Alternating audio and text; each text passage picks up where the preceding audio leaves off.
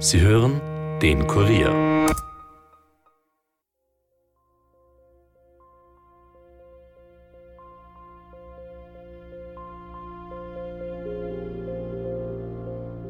Irgendwann hat dann der, der Vater einen Anruf morgens bekommen von dem Arbeitgeber, der berichtete darüber, dass Adrian nicht aufgetaucht sei.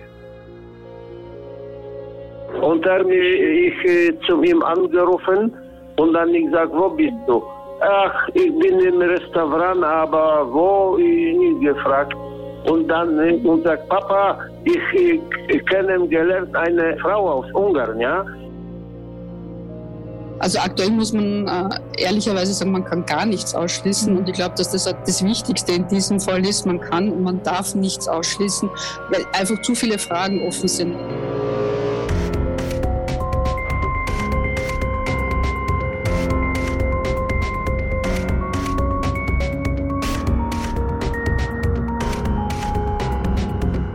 Herzlich willkommen zu Dunkle Spuren, dem True Crime Podcast des Kurier, in dem wir ungelösten Kriminalfällen aus Österreich nachgehen. Heute setzen wir den Fall Das Tal der Angst, das Verschwinden des Adrian Lukas fort. Unsere Reporter sind bis nach St. Anton am Arlberg gefahren, um herauszufinden, was mit dem damals 35-jährigen Deutschen, von dem bis heute jede Spur fehlt, passiert ist.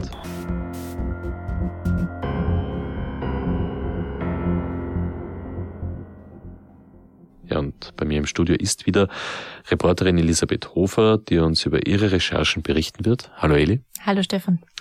Bevor wir in das Geschehene einsteigen, sollten wir für unsere Hörerinnen und Hörer mal ganz kurz zusammenfassen, worüber wir im ersten Teil gesprochen haben.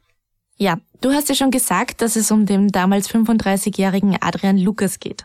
Er ist am 25. September 2017 in St. Anton am Arlberg verschwunden.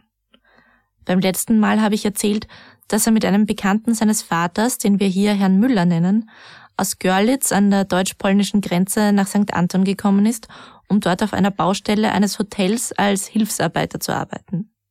Und besonders auffällig ist, dass er am Tag seines Verschwindens seinem Vater noch SMS geschrieben hat, in denen steht, dass er sich bedroht fühlt und Angst hat, den Tag nicht zu überleben. An diesem 25. September hat Adrian zum Mittag die Baustelle verlassen und ist danach nie wieder gesehen worden. Ja, und du hast dann auch erzählt, Elli, dass der Vater von Adrian Lukas nach St. Anton gekommen ist und das Hotelzimmer, in dem er gewohnt hat, also der Adrian, das war schon leer, weil der Herr Müller, der Arbeitskollege, der die ganze Geschichte vermittelt hat, das bereits geräumt hat. Genau. Stehen geblieben sind wir dann beim letzten Mal, wie du davon erzählt hast, dass sich auch das ZDF mit dem Verschwinden von Adrian Lukas auseinandergesetzt hat in der Sendung Aktenzeichen XY ungelöst. Ja, es gab eben genau an dem Abend, an dem wir für die Recherche in Tirol waren, einen Bericht über den Fall in Aktenzeichen XY, wie du gesagt hast. Und da habe ich eben die für mich neue Information erhalten, dass der Vater von Adrian von einem Telefonat berichtet hat, in dem Adrian ihm erzählt habe, er habe eine Frau kennengelernt. Ich bin da natürlich aus allen Wolken gefallen. Ich war mitten in der Recherche und hatte davon noch nie etwas gehört. Es hat ja niemand davon erzählt, der Anwalt nicht, die Polizei nicht, niemand? Nein. Ich habe dann aber wenige Tage später mit dem Vater, also Herrn Lukas Senior, telefoniert und ihn darauf angesprochen. Und dann ich äh, zu ihm angerufen und dann ich sag, wo bist du? Ach, ich bin im Restaurant, aber wo ich nie gefragt ist. Mhm. Und dann äh, und sagt Papa, ich, ich, ich kennengelernt eine äh, ungarische Frau aus Ungarn, ja. Mhm. Die hat lange Haare, schlank und die spricht sehr gut Deutsch und so weiter. Und dann ich sag, ich will mit dieser Frau reden, weil ich ein paar Wörter kennen auf Ungarisch, ja? ja. Und dann ich will sagen, Jono Podkivano und dann sowas. Aber die sagt, nein, nein, das ist jetzt keine Zeit und so weiter. Und dann diese Echo, das ist wahr, wie im Restaurant im Bar gesessen, mhm. sitzen Adrian, so mhm. ist das. Mhm. Und dann sagt Papa, ich muss jetzt abbrechen, weil ich muss äh, jetzt äh, reden mit äh, dieser Frau und dann Leute und dann die war äh, sowas wie im Restaurant oder Kneipe oder sowas. Okay, der Herr Lukas sagt also, Adrian hat eine Frau kennengelernt, die bei ihm im Hotel als Rezeptionistin arbeitet und aus Ungarn stammt. Aber welches Hotel? Das, in dem er gewohnt hat oder das, in dem er gearbeitet hat? Naja, gearbeitet hat er ja auf einer Baustelle eines Hotels. Da gab es keine Rezeption und eben auch keine Rezeptionistin. Ah, ja. Also eigentlich kann er ja nur das Hotel gemeint haben, in dem er gewohnt hat. Und um die Frau zu finden, von der Adrian seinem Vater erzählt hat, habe ich es als einzige Möglichkeit gesehen, bei dem Hotel nachzufragen, in dem er gewohnt und sie ja angeblich gearbeitet hat. Warte, wenn wir jetzt schon beim Nassereiner Hof sind, dann bleibe ich jetzt kurz stehen und wir leiten da mal um. Okay.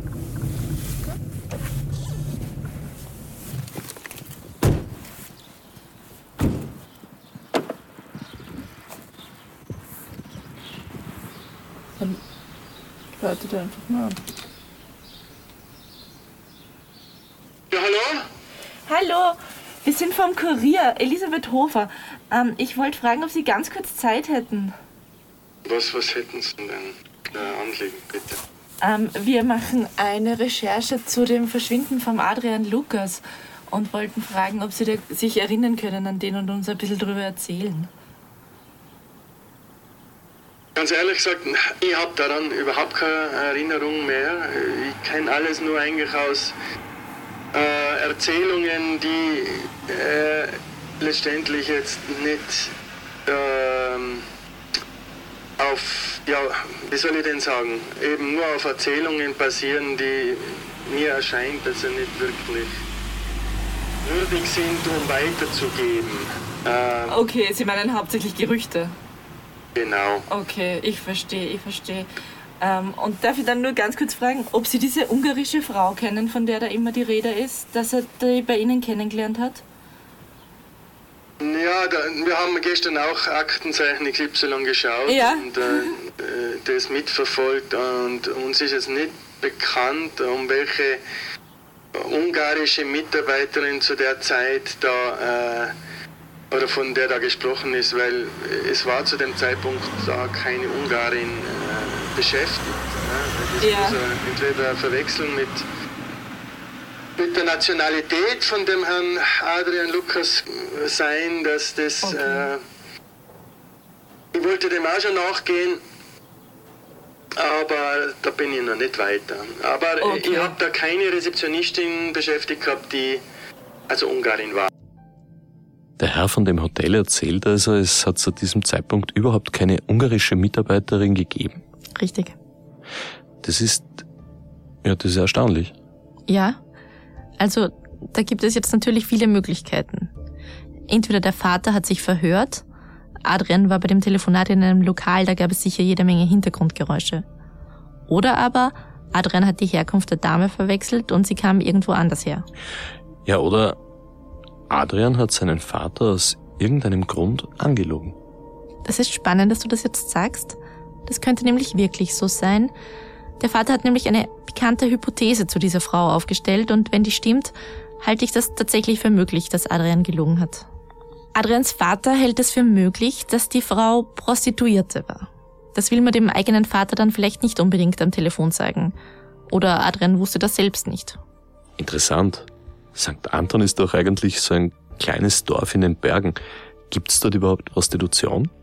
Klein, ja, aber du musst daran denken, dass da in den Wintermonaten der Bär los ist. Was es auf jeden Fall gibt, ist eine Reihe von Go-Go-Bars und so. Also so weit hergeholt ist die Idee des Vaters, glaube ich, nicht. Aber egal, wir halten fest, eine Ungarin, so wie der Vater es gehört hat oder glaubt gehört zu haben, gab es zur betreffenden Zeit nicht in dem Hotel, in dem Adrian gewohnt hat. Ja, und das Lokal oder die Bar, in dem Adrian war, wie er mit seinem Vater telefoniert hat, weißt du, welches Lokal das war? Nein, leider nicht. Adrian hat seinem Vater nicht gesagt, wo genau er war. Und Bars und Lokale gibt es in St. Anton, wie im ersten Teil beschrieben, ja wirklich wie Sand am Meer.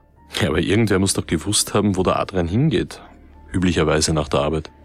Du darfst nicht vergessen, als Adrian verschwunden ist, war das erst sein fünfter Tag in St. Anton. Also es war ja nicht so, dass er dort schon seit Wochen fortgegangen ist. Trotzdem gibt es einen Hinweis darauf, wo er gewesen sein könnte. Der ergibt sich aus einem Facebook-Posting. Genau, du hast ja im ersten Teil schon erzählt, dass du Adrians Facebook-Profil angeschaut hast, aber hast du da nicht auch erzählt, dass du dort nichts Aufregendes gefunden hättest? Ja, aber das Posting ist ja eigentlich auch nicht aussagekräftig, es ist sehr unauffällig. Am Sonntag, den 24. September um 8.42 Uhr in der Früh hat Adrian gepostet, dass er beim sogenannten Moserwirt ist. Moserwirt? Ja, ich habe mir das vor Ort angeschaut. Der Moserwirt ist eine Art Hütte direkt neben der Skipiste in St. Anton, quasi am anderen Ortsende von der Baustelle und dem Hotel, in dem Adrian gewohnt hat. Nach 300 Metern befindet sich das Ziel auf der rechten Seite. Sollen wir so herstellen und gehen? Ja.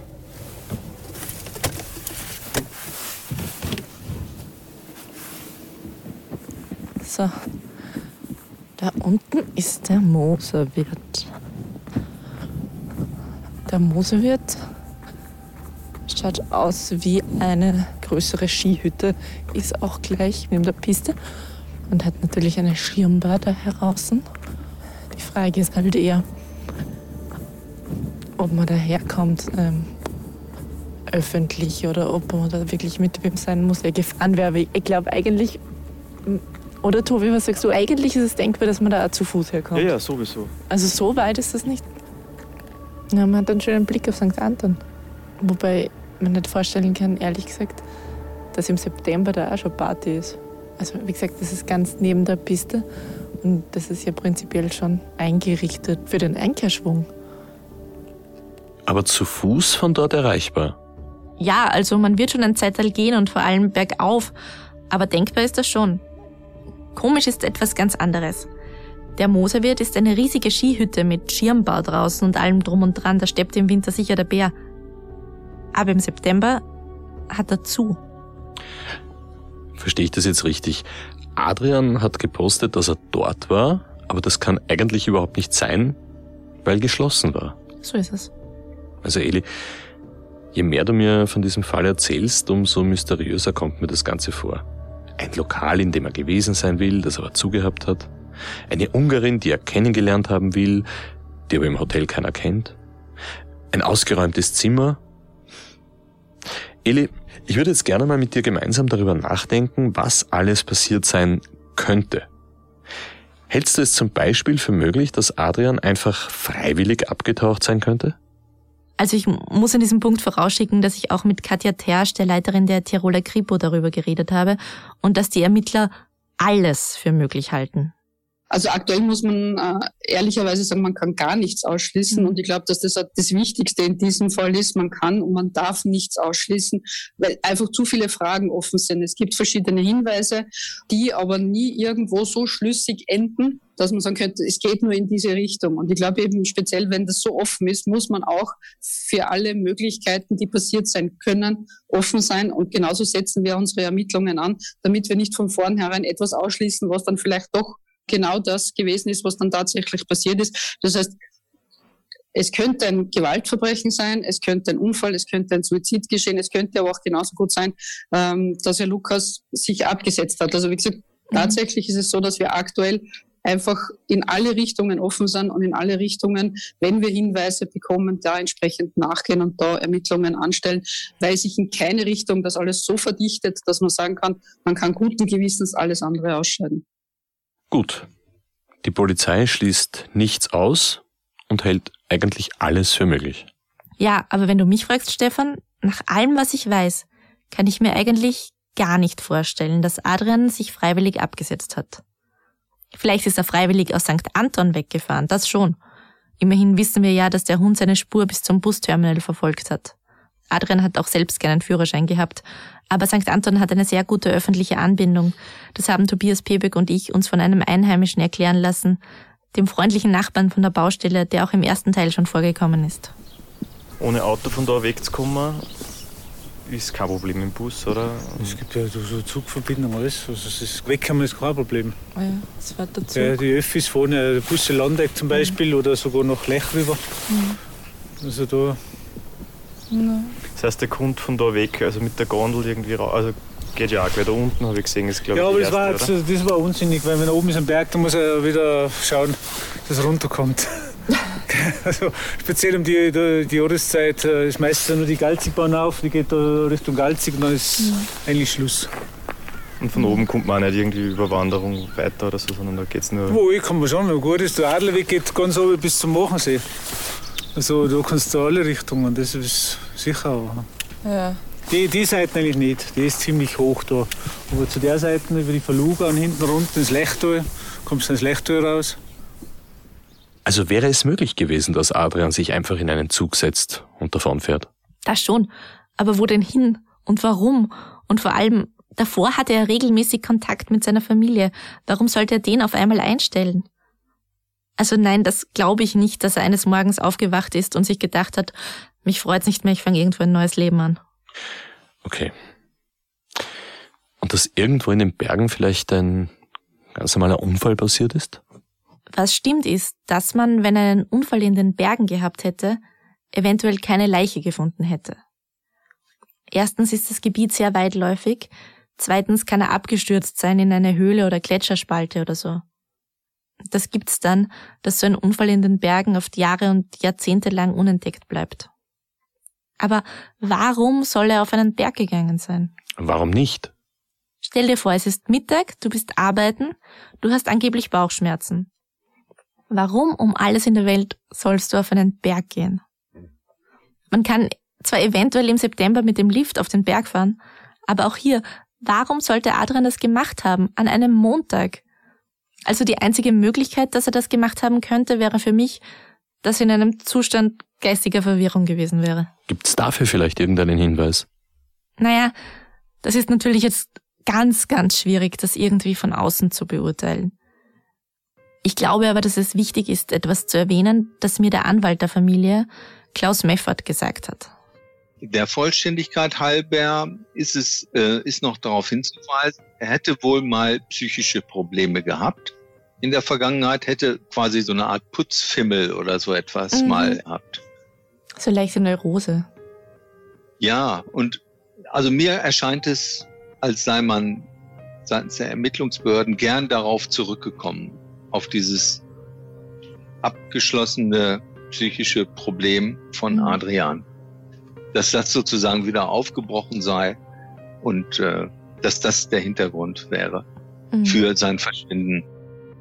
Also ja, Adrian hatte zwar früher einmal psychische Probleme, aber zu der Zeit, zu der er nach St. Anton gekommen ist, war laut Angaben seiner Familie eigentlich stabil. Aber da sind wir natürlich auch wieder bei den SMS, die Adrian geschrieben hat, dass er sich bedroht fühlt und so weiter. Das kann man natürlich auch irgendwie so auslegen, dass er eine Art paranoide Episode hatte. Auch das schließt die Polizei nicht aus und auf das spielt Herr Meffert ein bisschen an, wenn er sagt, die Polizei würde gern auf die Probleme Adrians zurückkommen als Hintergrund für das Verschwinden. Mich erinnert das Ganze ein bisschen an einen Fall, den wir schon einmal besprochen haben, nämlich ungefähr vor einem Jahr in Dunkle Spuren, Elli. Du meinst den Fall Christine Schwarz? Ganz genau. Da gibt's doch einige Parallelen. Auch sie war an einem Ort, an dem sie eigentlich fremd war. Auch sie ist spurlos verschwunden und auch bei ihr weiß man nicht, ob vielleicht eine psychische Krankheit etwas mit dem Verschwinden zu tun hat. Ja, da hast du recht. Auf der anderen Seite musst du dir im Fall Adrian Lukas mal vorstellen. Du wirst wirklich bedroht. Alles, was du schreibst, ist real und keiner glaubt dir, weil du früher einmal irgendwann psychische Probleme gehabt hast. Mhm. Das ist ein bisschen wie im Fall Gustl Mollert. Gustl Mollert, das ist ein ganz berühmter Fall. Der hat, glaube ich, im Scheidungskrieg seiner Frau damals vorgeworfen, dass sie Schwarzgeld kassiert. Ja, und daraufhin wurde Herr Mollert 2006 wegen angeblicher Wahnvorstellungen in die Psychiatrie zwangseingewiesen. Mhm, ganz genau. Und er hat sieben Jahre unter Anführungszeichen gesessen. Und dann hat sich herausgestellt, dass mehr oder weniger alles gestimmt hat, was er gesagt hat. Und Bayern musste ihm 600.000 Euro Entschädigung zahlen. Hm. Ich erwähne den Fall hier nur, um zu illustrieren, wie vorsichtig man mit solchen Behauptungen sein muss. Im Fall Adrian Lukas ist aber vor allem die Familie davon überzeugt, dass die Bedrohung real war. Also gut, dann sprechen diese SMS natürlich schon sehr stark dafür, dass da im September 2017 in St. Anton ein Verbrechen passiert ist. Adrian hat geschrieben, dass er bedroht wird und dass er den Tag nicht überleben wird. Und dann verschwindet er spurlos. Sehe ich auch so. Aber nochmals, ich werde mir hier nicht anmaßen, als Außenstehender den psychischen Zustand von Adrian Lukas zu beurteilen. Aber wenn die Familie von Adrian sagt, Sie glaubt nicht, dass er sich die Bedrohung nur eingebildet hat, sondern dass ein Verbrechen passiert ist, dann muss man das natürlich ernst nehmen. Tut sie das? Ja. Und es gibt auch einen sehr konkreten Verdacht. Einen sehr konkreten Verdacht? Eli, worum es sich dabei handelt und was ihr sonst noch alles herausgefunden habt, darüber sprechen wir gleich nach einer kurzen Werbepause.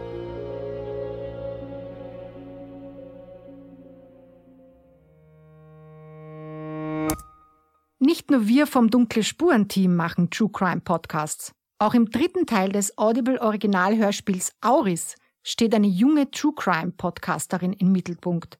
Seit Jahren versucht Jula Ansorge, ihren unter mysteriösen Umständen verschwundenen Bruder zu finden. Matthias Hegel, der berühmte forensische Phonetiker, behauptet, Beweise zu haben, dass Moritz noch lebt.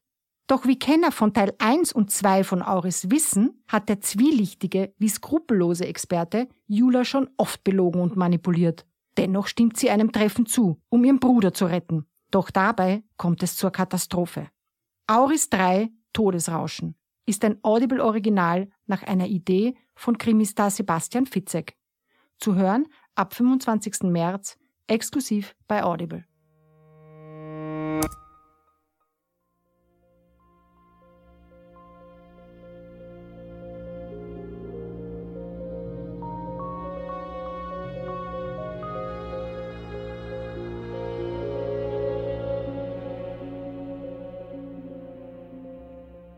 Herzlich willkommen zurück zur Dunkle Spuren und zum vermissten Fall Adrian Lukas.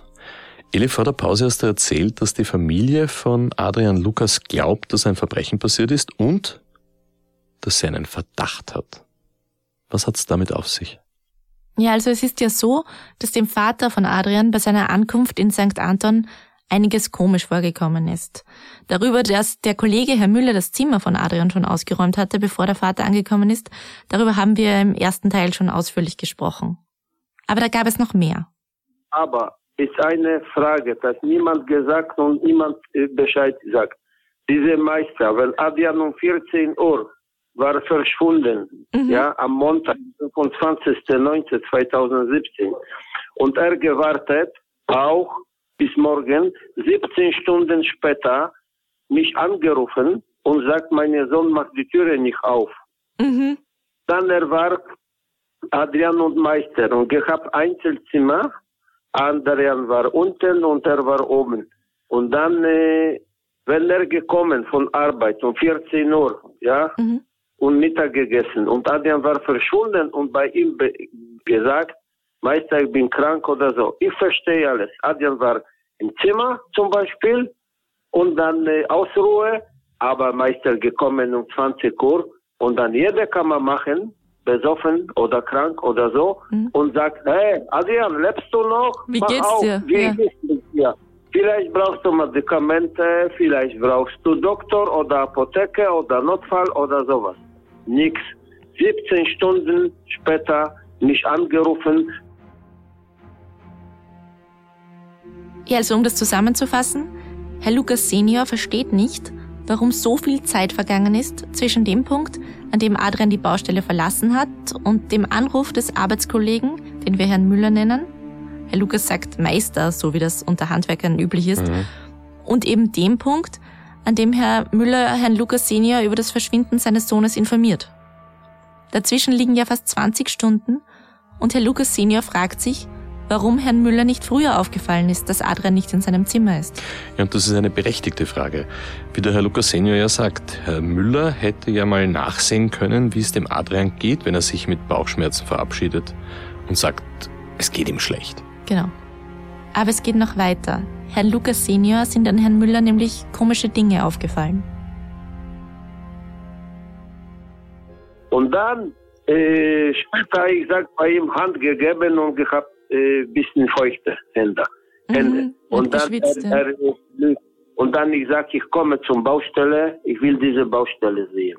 Ja. Dann wir gekommen fell vor am Donnerstag, nach geschlafen und dann äh, ich war diese Baustelle und äh, seine Hände gekreuzt mhm. äh, vorne mhm. und dann ich sag, das ist meine Frau, keine, ach so, okay, keine Hand gegeben, keine mitteilen, keine mit äh, oder sowas, gar nichts. Mhm. Ich kenne deutsche Leute immer Hand geben und dann tut mir leid, was passiert ja. und so weiter. In Zeit, wenn ich war dort in St. Anton, vier Tage, niemals uns besuchen, mhm. nie gefragt und nur gefragt am letzten Tag, ja, Lukas, wann du fahrst du nach Hause? Ich sag, ich fahre, wenn meine Sohn finden, du. Ich mhm. sag. Mhm. So. Und er war ganz, ganz äh, komisch. Und an dem Zeit nie fragen, ob meine Sohn gefunden oder nie. Also Herr Lukas Senior schildert einfach, dass er Herrn Müller sehr reserviert wahrgenommen hat, als er ihn in St. Anton getroffen hat. Das war seltsam, weil die beiden Männer kannten einander ja schon vorher. Der Kontakt zwischen Adrian und Herrn Müller ist ja eben über den Vater zustande gekommen. Und was Herrn Lukas Senior auch irritiert hat, ist, dass Herr Müller sich in der darauffolgenden Zeit nie gemeldet hat, um sich nach dem Stand der Ermittlungen zu erkundigen oder dergleichen. Das heißt, die Familie glaubt, dass der Herr Müller dem Adrian vielleicht etwas angetan haben könnte? Nein, also das möchte ich auch ganz explizit festhalten an dieser Stelle. Weder wir noch die Familie wollen Herrn Müller hier beschuldigen.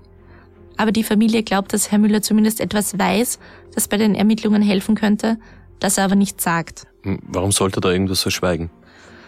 Das ist vielleicht die schwierigste Frage in dem ganzen Fall, weil darüber kann man wirklich nur spekulieren. Wir haben vor der Pause darüber gesprochen, dass der Vater es für möglich hält, dass die Frau, die Adrian kennengelernt hat, Prostituierte war. Daraus hat der Vater die Hypothese entwickelt, dass es vielleicht Streit gab, weil Adrian sie nicht bezahlen wollte oder konnte. Und Herr Müller hatte dann vielleicht um Geld gebeten oder so. Und dass es dann eben zu einem Streit mit den Zuhältern der Frau gekommen ist, im Zuge dessen Adrian dann etwas zugestoßen ist. Und der Herr Müller sagt nichts, weil er vielleicht selbst Angst hat. So die Hypothese. Mhm.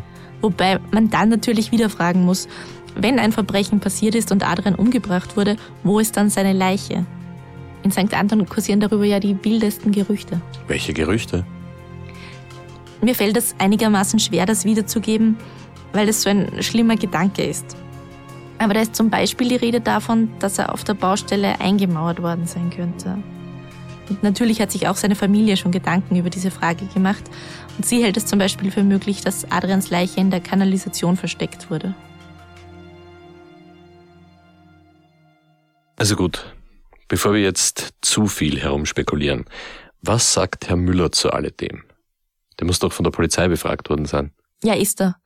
Ich habe Kripo-Chefin Katja Tersch darauf angesprochen.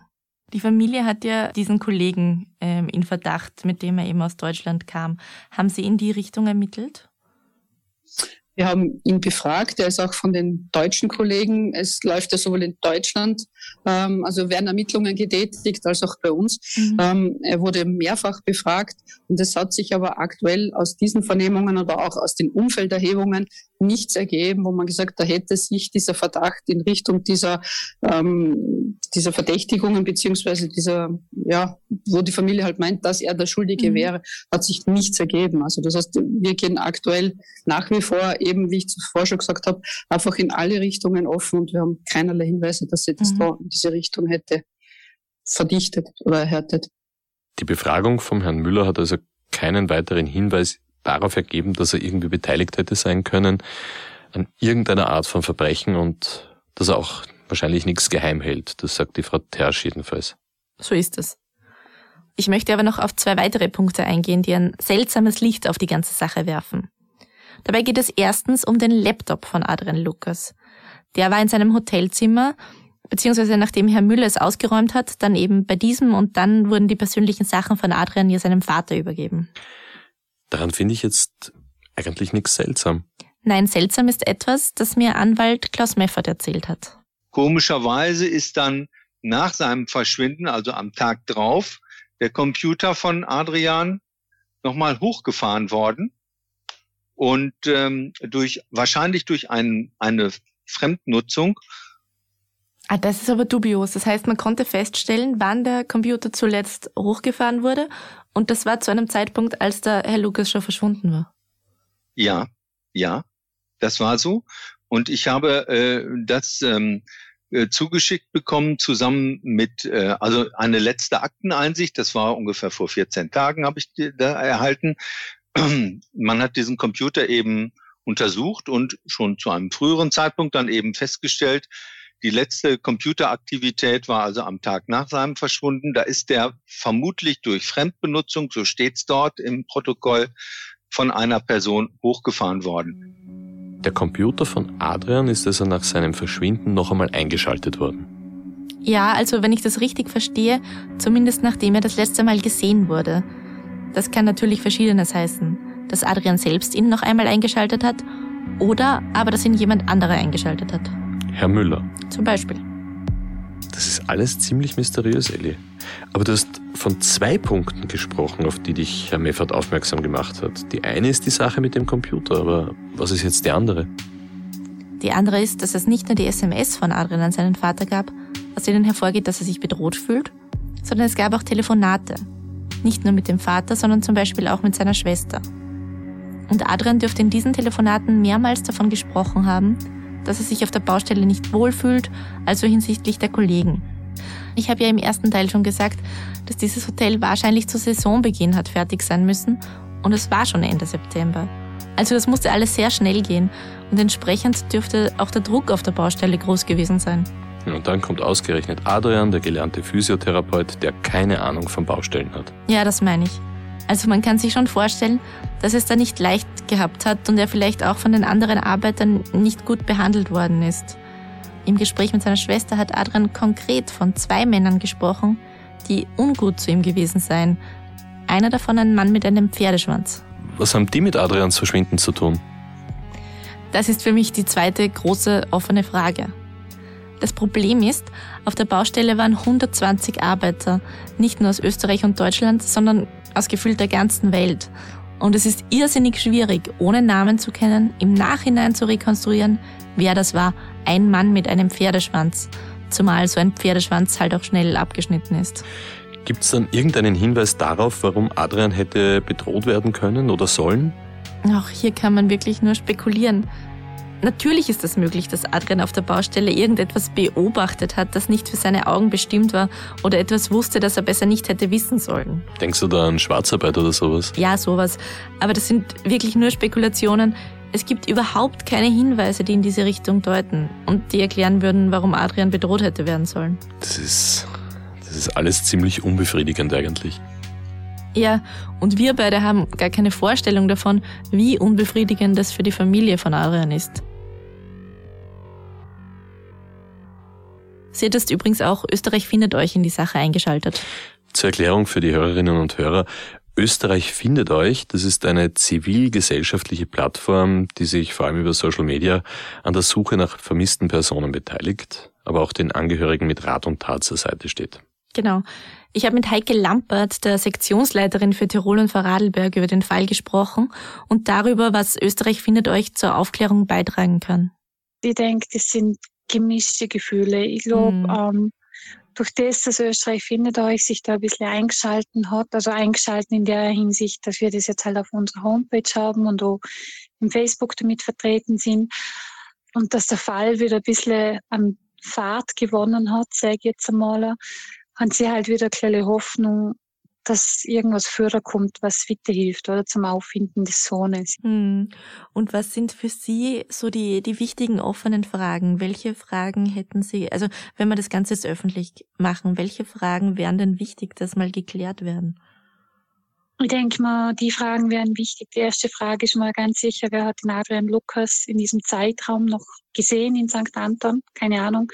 Irgendwo laufen, irgendwo sitzen irgendwo Bier trinken, wer kann sich erinnern, dass er immer mal über den Weg gelaufen ist? Mhm. Und wenn ja, zu welcher Uhrzeit und an welchem Tag? Mhm. Ich denke, das ist das Allerwichtigste. Und das Zweitwichtigste ist halt, ob vielleicht auf dieser Baustelle waren ja laut Informationen des Rechtsanwaltes 100, über 100 Leute beschäftigt. Mhm. Ob vielleicht diesen Mitarbeitern irgendjemandem was aufgefallen ist, ob es auf der Baustelle keine Ahnung, einen Streit geben hat oder, oder keine Ahnung. Da hat die Frau Lampert jetzt einiges gesagt, was für unsere Hörerinnen und Hörer wichtig ist, nämlich was die offenen Fragen in dem Fall sind. Aber jetzt, Eli, sag uns abschließend noch, wie die Familie von Adrian nach mehr als drei Jahren mit alledem zurechtkommt. Na, wie soll man denn mit so etwas zurechtkommen? Für eine Familie ist so etwas ja furchtbar. Der Vater von Adrian ist durch halb Europa gefahren, um seinen Sohn zu finden.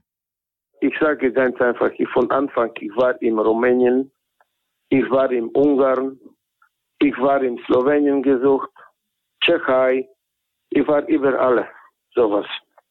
Aber äh, äh, Stein auf dem Wasser. Ja. Das ist sowas. ja. Keine Antwort. keine. Und dann Ungarn ich auch gemacht. Das ist auf Ungarisch. Ich war in Polizei in Ungarn. Mhm. Und dann äh, die Polizei hat ein System. Ich gebe Name, Vorname, Foto. Er war schon eingetragen für die europäische äh, Polizei zu suchen und Ja. so weiter. Ja. Und die Polizei erst gefragt in Budapest, ob das ist liegen im Krankenhaus oder psychiatrische oder sowas Mhm. verschiedene. Keine da. Da waren nur zwei ausländische Leute, sonst Mhm. nichts. Das ist schon verrückt. Der Mann zieht seit drei Jahren durch die Welt und sucht seinen Sohn. Ja.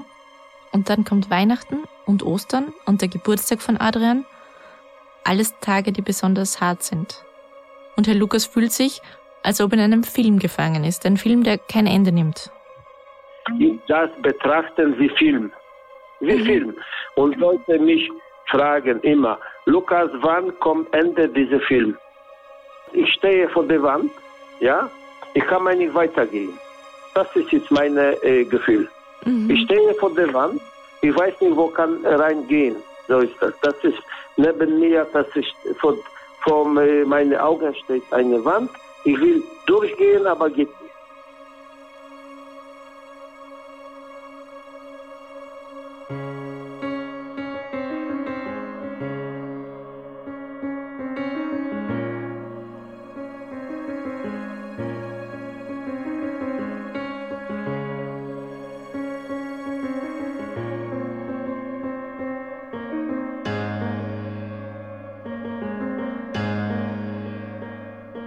Wir danken der Familie von Adrian Lukas, Rechtsanwalt Klaus Meffert, dem Landeskriminalamt Tirol und dem Verein Österreich findet euch für die Zusammenarbeit und jeden und jeder, der oder die sich für ein Interview bereit erklärt haben. Wenn ihr, liebe Hörerinnen, lieber Hörer, Hinweise zum Verbleib von Adrian Lukas habt, dann meldet euch bitte. Ihr könnt das entweder bei der Polizei machen, dann ist die Telefonnummer 059 133 70 33 33 die richtige. Oder ihr schreibt an uns an dunklespuren.kurier.at. Ja, und wenn euch dieser Podcast gefallen hat, dann hinterlasst uns bitte eine Bewertung in eurer Podcast-App und erzählt euren Freundinnen und Freunden davon. Ja, und eins noch. Folgt uns auf Instagram. Instagram.com slash dunkle Spuren. Da haben wir eine ganze Menge zusätzliches Material zu allen Fällen und natürlich auch zu diesem Fall für euch. Dunkle Spuren ist ein Podcast des Kurier. Moderation Stefan Andres. Reporterinnen Yvonne Wiedler, Michaela Reibenwein und Elisabeth Hofer. Schnitt Dominik Kanzian und Tobias Peböck. Titelsong Tobias Schützenberger. Produziert von Elias Nabmesnik.